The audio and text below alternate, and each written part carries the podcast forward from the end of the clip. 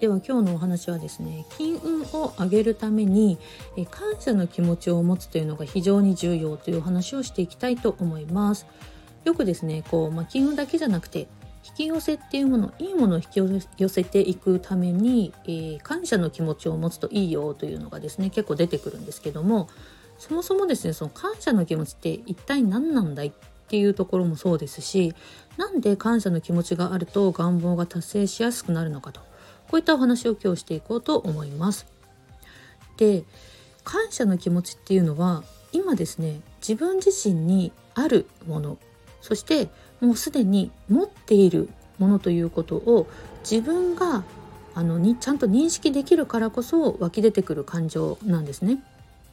どういうことかっていうと自分がもうすでにあるとかそれを手にしている持っているっていう感覚がないとそれは感謝ではなくて欲しいとかどうしてもという執着という形で出てきてしまうからなんですね。そういったもう自分には足りないだとかどうしてもっていうこの執着の気持ちっていうのは実際にもう足元にですねすでに持っているものすでに自分にはあるものが見えなくなってしまうこれに気がつかないそのために常に他の何かを求める状態なので感謝の気持ちっていうのが出てきづらくなってしまうんですね。で感謝の気持ちが出てこないということは自分の心もそうですし思考もそうです。行動全体も自分にはないということを信じているこんな状態になってしまうんですね。例えばですがよく聞きます。幸せになりたいっていうこういうふうにもう常日頃思っている方っていうのは当たり前ですが今幸せではないから幸せになりたいっていうふうに思っているっていう、まあ、シンプルにこういう構図なわけです。本当に幸せな人は幸せになりたいっていうふうには思わないわけですね。同じような例でお金が欲しいお金が欲しいお金が欲しいっていうふうにずっと思っている人は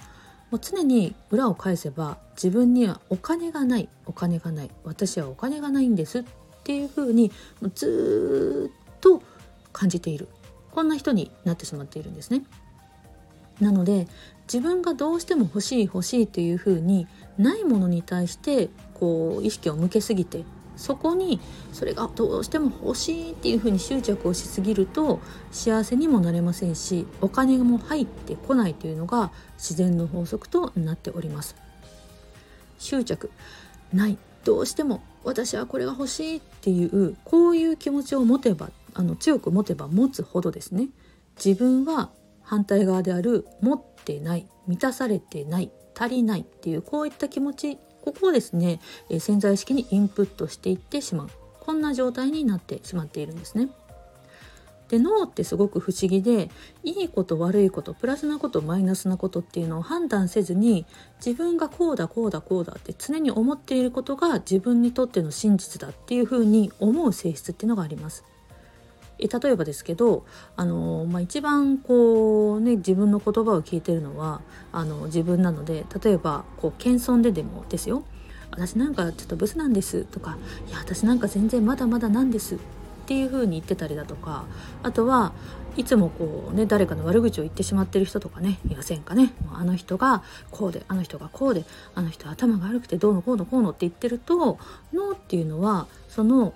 あの人は頭が悪いとかあの人はこうだっていうこうあの人の部分主語になってる部分っていうのが一体誰のことなのかっていうのまで判別できないっていう性質があります。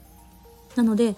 あの人は頭が悪いって例えばね頭が悪いっていうところだけを自分の中にインプットしてしまってあ自分って頭悪いんだっていうふうになんか錯覚をしてしまうそうなんです。なのでプラスの言葉を常に心がけましょうっていうのはこういうふうな、えー、原則からも来ているわけですね。誰かに向けて放っている悪い言葉が全部自分が影響を受けてしまっている自分で自分をこう首を絞めていっている状態っていうところをまずですねこの法則っていうのを理解しないとあの日々の言動行動そして口癖っていうのが変わらないわけです。ふとした時に言ってしまっている誰かに対しての文句っていうのが全部自分自身を傷つけているっていうことをまず知るっていうことが大事です。ちょっとね話がそれてしまいましたが感謝の気持ちをいつも持っている人っていうのは実際にあることだとか自分自身がすでに持っているものこれをしっかりと理解している人たちなので心の豊かさってはあの心の豊かさこれはさらなる豊かさを引き寄せてくると。これがますます豊かになっていく人の仕組みになっています。で実際私が見てきた人たちもそうなんですけれども周りの人たちに対してありがとうっていうこういった気持ちがしっかりとある人とかそういう気持ちがね溢れている人っていうのはすごくですねあの自分で独り占めしようとせずに周りの人に自然とね分け与える気持ちっていうのがすごくねこう何て言うんでしょうサービス精神旺盛みたいな感じですかね。でそういう風な人が多かったです。で、まあ、お金に対してとかそういったことにも全然ね執着がないのかあの何て言うんでしょうこうちょっとした時にあの本当にねあの気遣いでプレゼントくれたりだとかあとはこうお手あの手土産で本当になんかこうすごい豪華なものじゃないにせよ喜んでくれると思って買ってきましたみたいなそういうようなさりげないこう相手が喜ぶようなことをさらりとやるような人たちが多かったです。でそうするとですねいろんなところからいろんなタイミングであの逆にね今度は豊かさっていうのを与えられるそういうふうなことが起きていてそれをまた自分だけでとあの止めずにですねまた誰かに返してあげる回していってあげるとそういうようなことを自然とやってる人たちでした。もし自分自身には何もないっていうふうに思っていると出し惜しみをしてしまいまして周りの人々に与えるっていうことをついつい躊躇してしまうこんなこともあるかもしれないです。しかしですねいつも自分には全てがある。そして持っているもの。これがねここをしっかりと意識することができるとどんどん惜しみなく周りの人にも与えることができるようになります。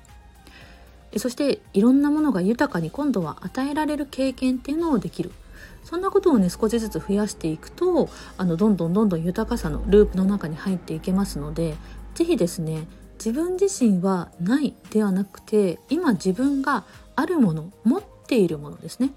これが何なのかっていうところにまず目を向ける。ここから始めていただければなというふうに思います。はいということで今日のお話は以上となります。また次回お楽しみにしていてください。では失礼いたします。